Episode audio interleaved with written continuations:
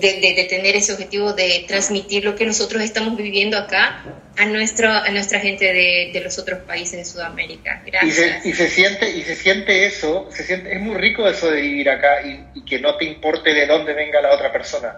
Es como, te haces amigo y, no te importa si la persona es de tu mismo país o de otro país, da lo mismo. Es como que realmente aquí nos sentimos como, somos latinos, unámonos y, y ayudémonos entre nosotros. Y, y eso es muy rico, realmente ese sentido de comunidad es muy rico, así que eh, nada, feliz nuevamente. Nadie está preguntando nada, pregunten chicos. Eh, no sé si tú quieres hablar algo más en particular, eh, porque yo quería básicamente saber tu historia, que ya me la habías contado, pero quería que la contaras públicamente, porque siento que cada persona tiene una historia y es motivante para otras personas que están ahí como tratando de decidir, como viendo sí, no, de una gran decisión, los dos lo hicimos eh, y sabemos lo que, lo que significa, porque como te decía antes, dejar una vida atrás para empezar una nueva. Eh, y sobre ese contexto te quería preguntar, ¿cuáles son tus planes a futuro?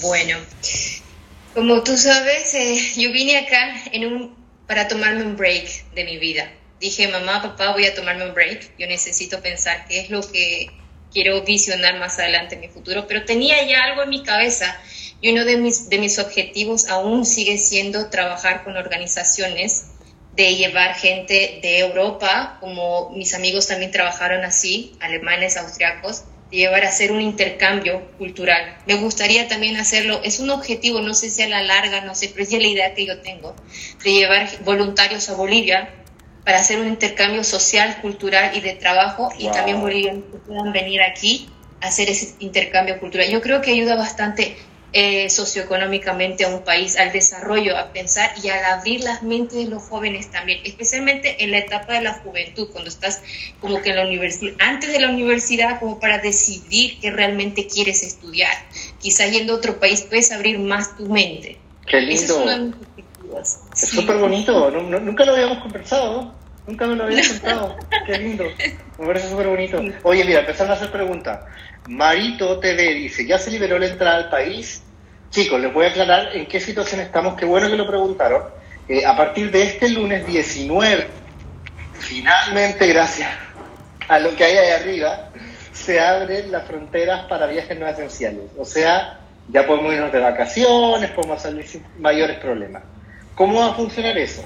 Bajo tres categorías, usando el European Travel Certificate. Primero, para los que están 100% vacunados.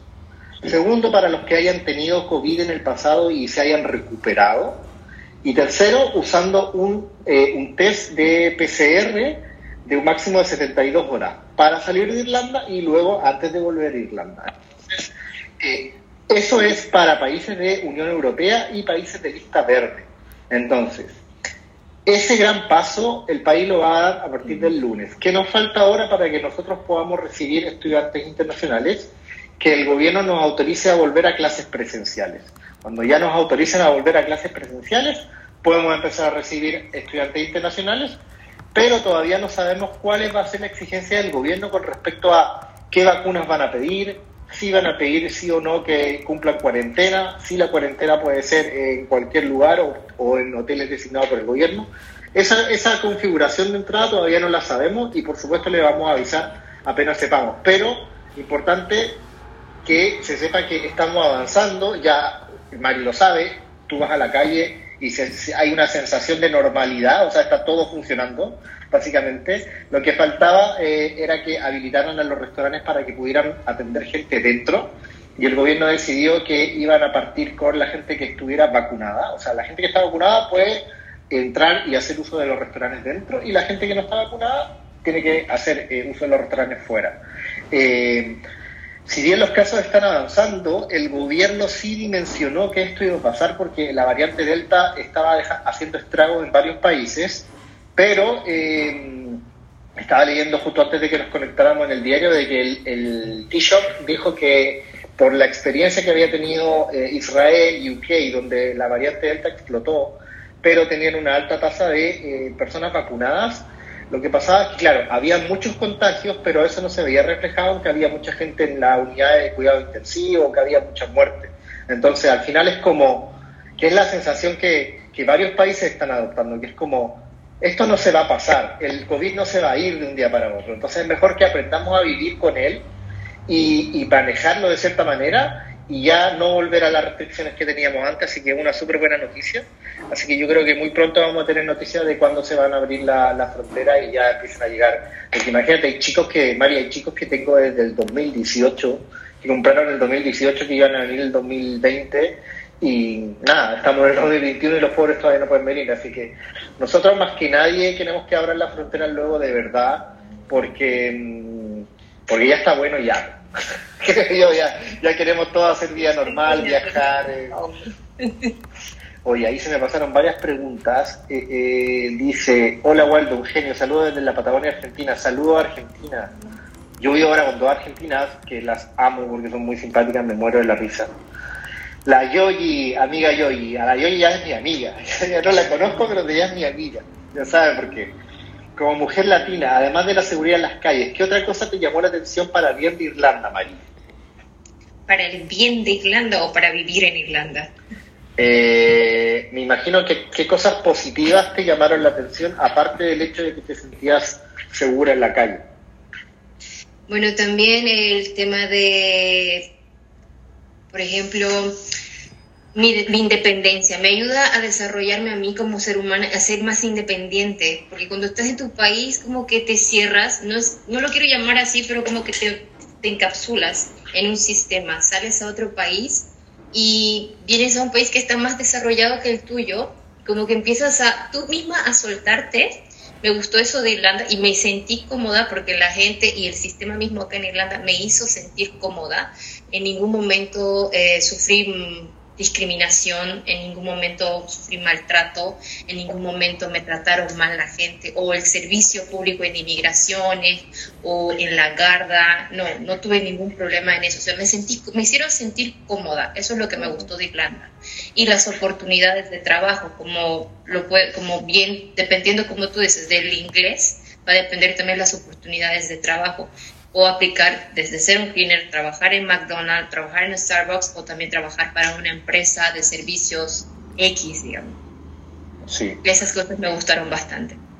Eh, Daniela dice, hola, ¿qué vacunas son aprobadas por Europa? Eh, eso depende de cada país. Las vacunas aprobadas por Irlanda son la Pfizer BioNTech, uh, Moderna, AstraZeneca y Janssen Janssen. La Janssen de Johnson Johnson, perdón. Esas son las cuatro vacunas aprobadas por Irlanda. Ojo, cada país tiene una lista de aprobación diferente.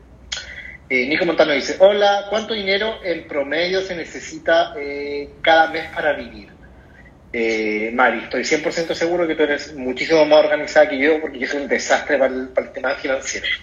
Y las mujeres en general son mucho más organizadas.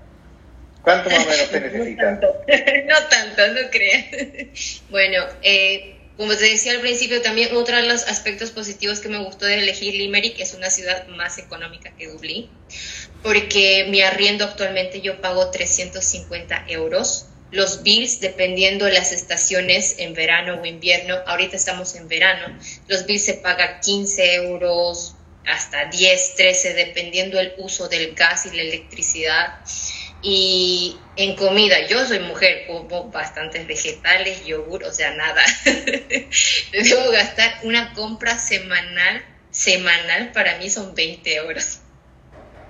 Súper bien, es lo, mismo que yo, yo voy al supermercado, te juro que yo voy al supermercado, compro tres cosas me gasto 50 euros y yo iba con la cote y la cote va y gasta 20 euros y come toda la semana y come bien. Que por eso te digo, yo es un desastre para, para, el tema económico, para organizarme con el supermercado y todo eso. Yo creo más en el sentido de las mujeres como que cuidamos mucho el cuerpo. Yo tomo bastante agua, no te consumo gaseosas porque en Bolivia tampoco mi familia no está acostumbrada a consumir gaseosas. Te hago un, me jugo de limonada, agua, agua, agua té, té, té. Y la comida igual, vegetales, eh, un pedazo de carne y ya. Y las chicas me veían también hacerme mi jugo verde en la mañana, que es mi jugo detox. Pero lo que más he gastado, aparte de comida arriba, creo que es en las Guinness. la cerveza. Sí, bueno, las cervezas son, lamentablemente son un poco caras acá. Pero más o menos, 350 en renta, unos 20 euros más de bills, ¿te dirías que te gastas menos de 500 euros cubriendo como tus necesidades básicas? Pongámosle de 500 euros. Sí, sí. Entonces, versus, por ejemplo, los 800 euros que tú ganas, desde 800 euros hacia arriba, digamos, eh, en una ciudad como Limerick sí puedes vivir eh, tranquilamente, digamos, con el, con el sueldo, sí. Puede ahorrar, porque muchas personas, yo soy un poco floja, yo tengo un solo trabajo, por decirte, pero hay otras personas que pueden conseguir otras actividades para adquirir un ingreso extra. Es lo que yo en algunos meetings que tuve por Facebook les decía a la gente de Bolivia, si tienen aptitud, por decirte, cortar el cabello, o sabes pintar uñas, o sabes dar masajes, fisioterapias, algo extra que podrías hacer, que si yo, con tus amigos. Un oficio, sí. Un oficio extra que puedes hacer fuera de un trabajo legal que tengas en Irlanda. Sí, mira, la Daniela Q17 está preguntando, Mariela, ¿de qué trabajaste en Irlanda? Mi primer trabajo fue de cleaner and dancer y también trabajé eh, supervisando en el área de acomodar ropa y todo eso. Después, mi segundo trabajo, eh, estuve un, lapsus sin trabajar. Luego un fotógrafo me ofreció trabajo de modelo. Sí, oye, hicieron una foto envidia, una foto espectacular. bueno, sigan a la Mari, porque la Mari las puso ahí en su Instagram, que están unas fotos muy bonitas que le hicieron aquí un fotógrafo profesional.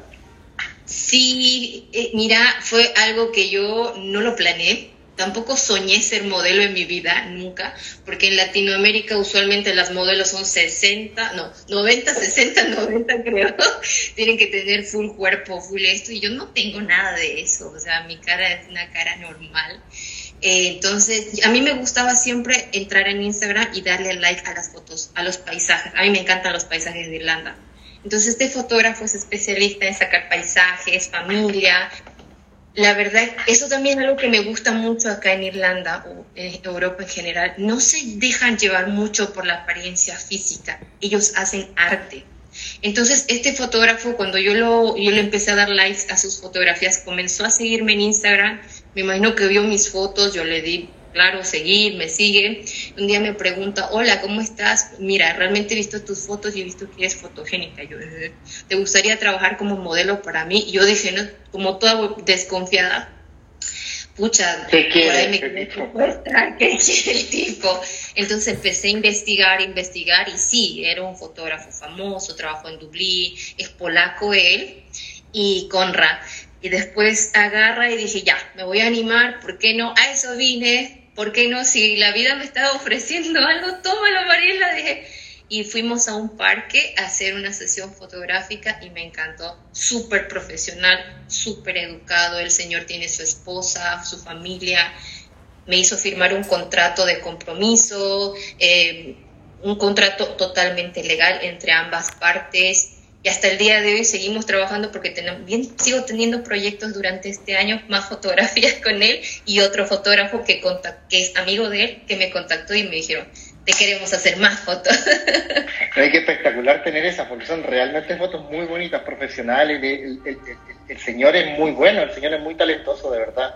La Mari es una, mujer muy guapa, pero de verdad las fotos son muy de una persona que sabe, son profesionales. Mari, tengo una persona aquí que te quiere dar, eh, no sé si persona es la, palabra, pero tengo a alguien que te, quiere dar una... ¡Oh, el gordito! Sí, que me está diciendo aquí que le abra la puerta porque quiere, quiere ir a comer. Oh, el, Nietzsche, es el amor de todas las personas que han vivido en esta casa. Sí, dele comida.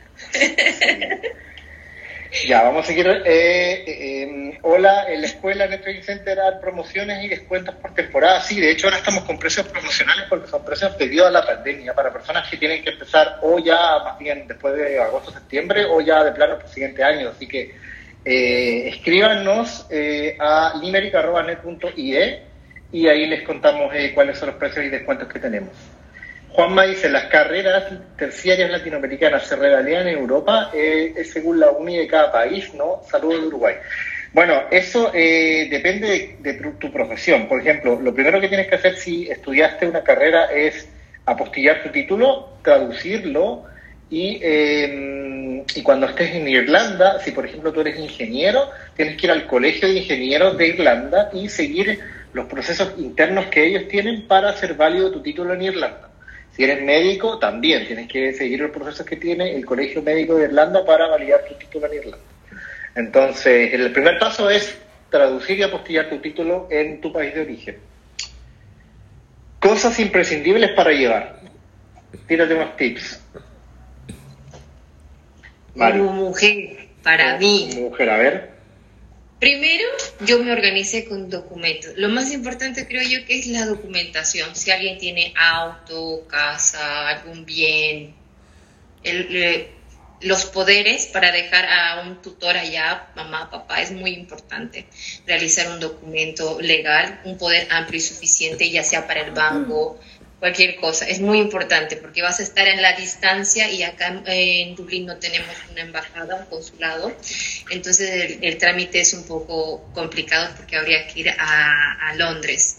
El segundo para mí fue, mi segundo punto muy importante fue el tema de medicamentos. Yo como tengo eh, dolores en mi estado menstrual, entonces yo tengo que tener mis tabletotas y para las mujeres, por ejemplo, también el tema de las pastillas anticonceptivas, acá te lo dan con una, con una receta médica. No es como en Bolivia que tienes que ir a la farmacia y te las compras y te muestran cualquier tipo. No, acá es con receta médica, con ginecólogo, todo. Entonces yo me fui alistando con todas esas cosas esenciales, especialmente de la salud. Si otras personas tienen la alergia, igual, lo mismo. Después el tema de la ropa, que sea mi ropa cómoda, especialmente para la humedad y la lluvia y que no sea pesado. El tema de la maleta es también es un tema porque tienes, tienes una, un límite de, peso. el límite tienes que calcular eso, tu mochila, tu laptop, tu teléfono, la tecnología, eso no te tiene que faltar nunca porque te tienes que comunicar con tu agente, tienes que estar eh, preguntando, preguntando y tu cargador, el enchufe también, es muy importante el tema del enchufe porque el enchufe acá es muy diferente, no es como el de Bolivia. Entonces hay, que, hay que ir viendo todos esos temas que más adelante yo voy a estar también dándoles el tip a la gente de Bolivia para que vayan haciendo un tipo, una checklist, que es muy importante porque en ese aspecto soy un poco detallista.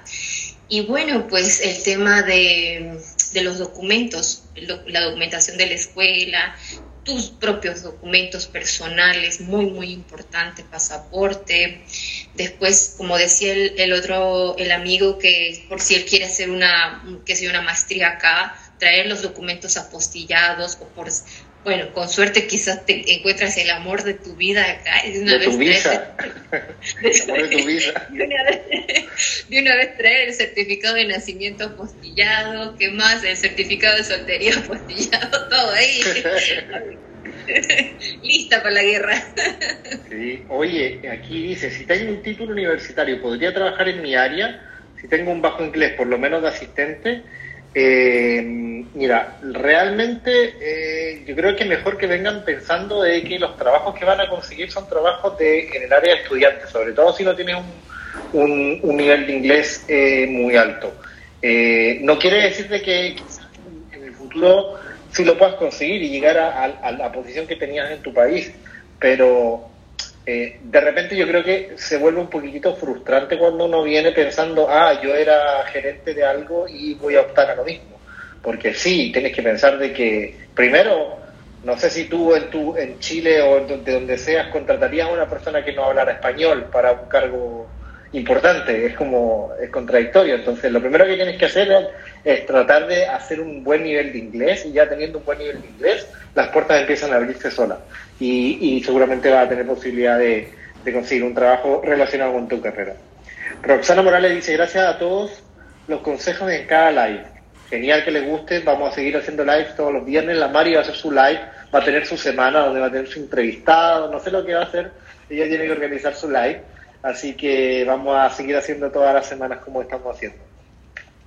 ¿En qué trabajan ustedes? ¿Qué tipo de trabajo hacen? Bueno, yo soy supervisor de ventas en la escuela. Eh, antes trabajé en eh, Apple, en la, en la, sede europea de la compañía, en una aplicación eh, como, como, como Quality Assurance, que es como control de calidad de la aplicación, digamos para el mercado latinoamericano. Esos han sido mis trabajos en Irlanda.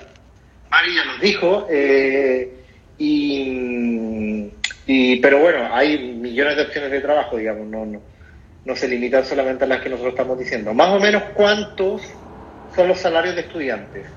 Tú puedes trabajar 20 horas a la semana durante todo el año y 40 eh, horas a la semana en junio, julio, agosto y septiembre y desde el 15 de diciembre al 15 de enero. Pero Mari bien sabe que eso es la regla, pero la realidad es completamente diferente porque no hay, no hay mucho control, Mari, ¿cierto?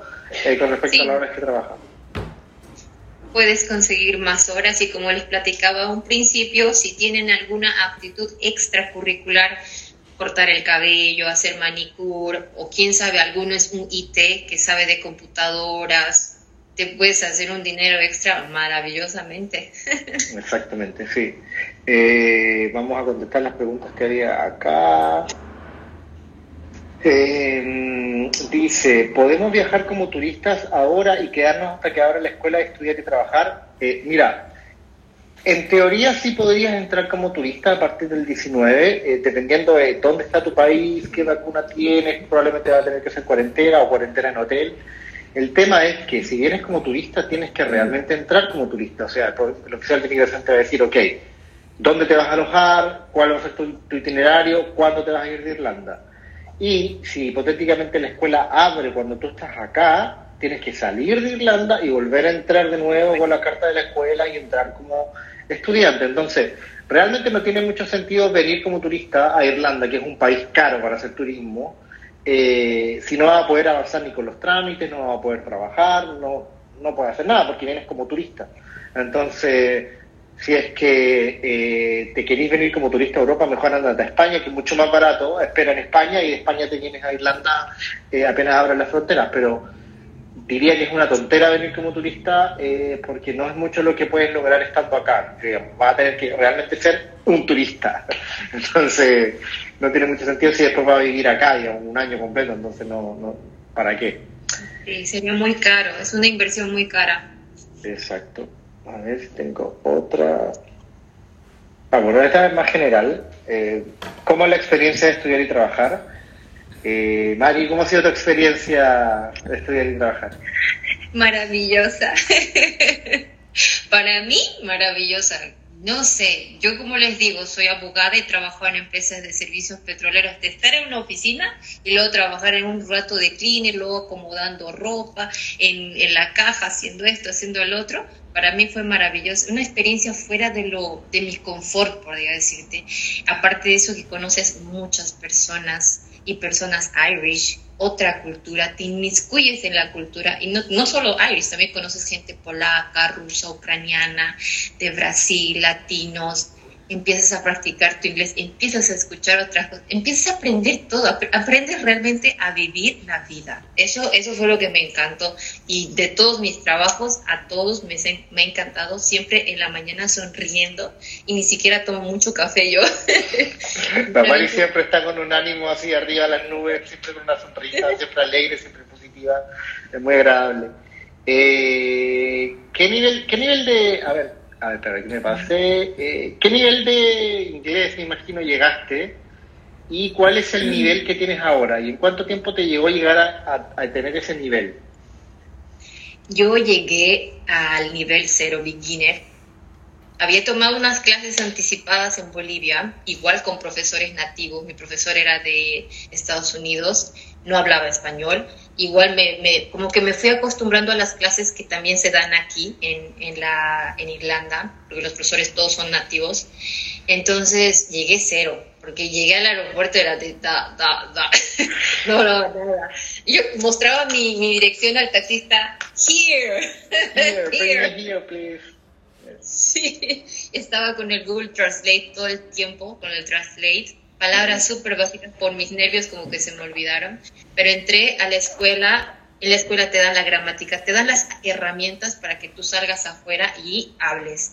Y empecé a aprender a hablar más inglés cuando empecé a trabajar. La clave, creo yo, es salir afuera, es irse a un bar, trabajar con gente que hable inglés, vas aprendiendo mucho. Mientras la escuela te está dando las herramientas para que tú vayas trabajando, funcionando tu boca y, y tus conocimientos, yo desde que llegué desde el 2019 hasta ahora estoy en nivel pre-intermedio ahorita.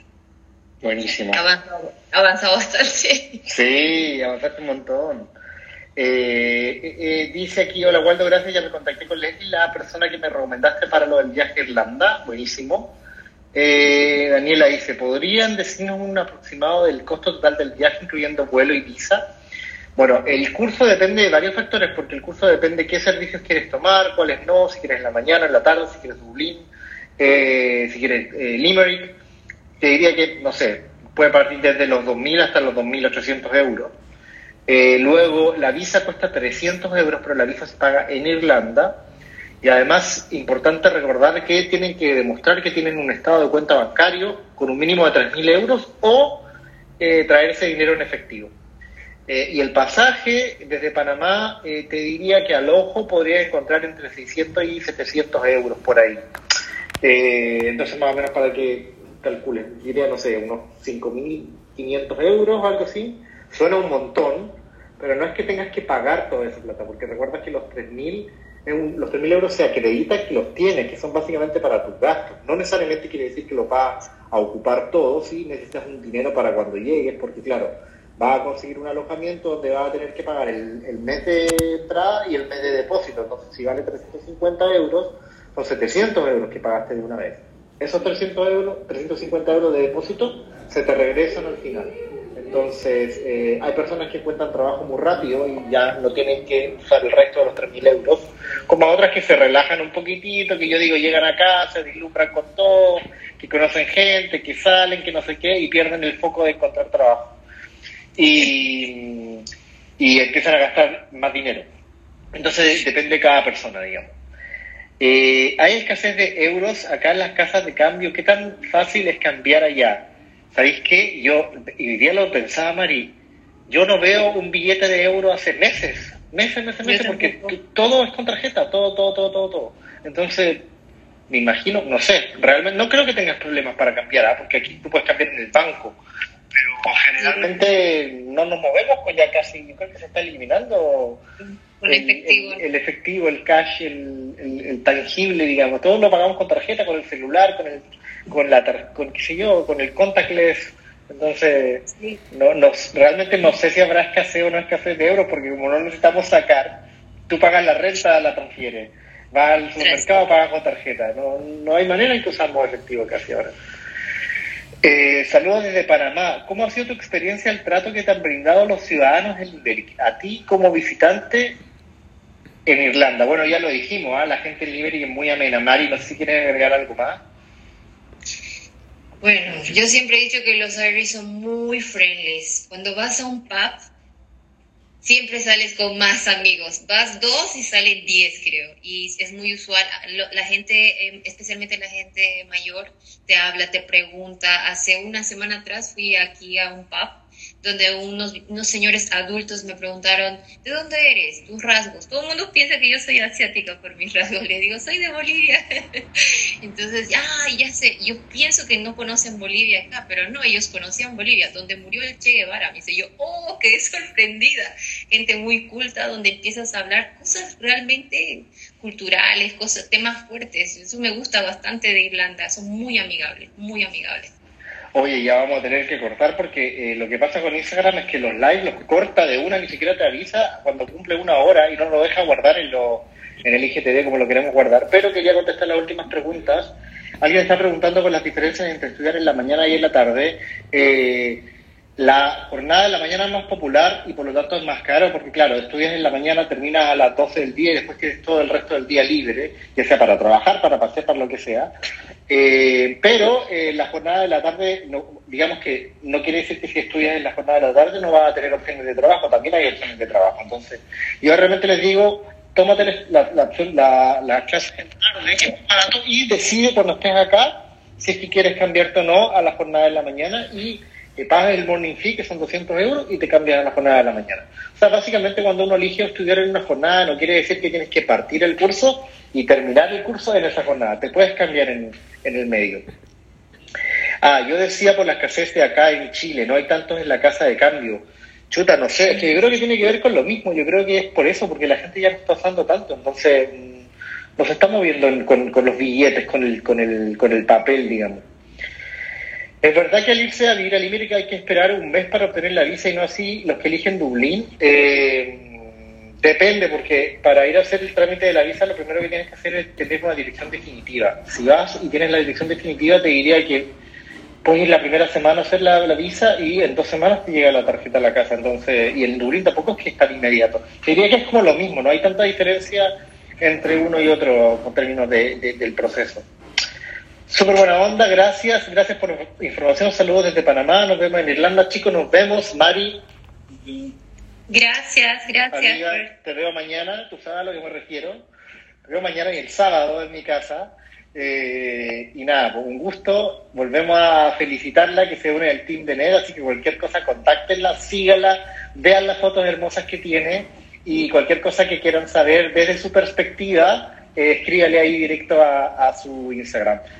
Eh, Mari, palabras al cierre.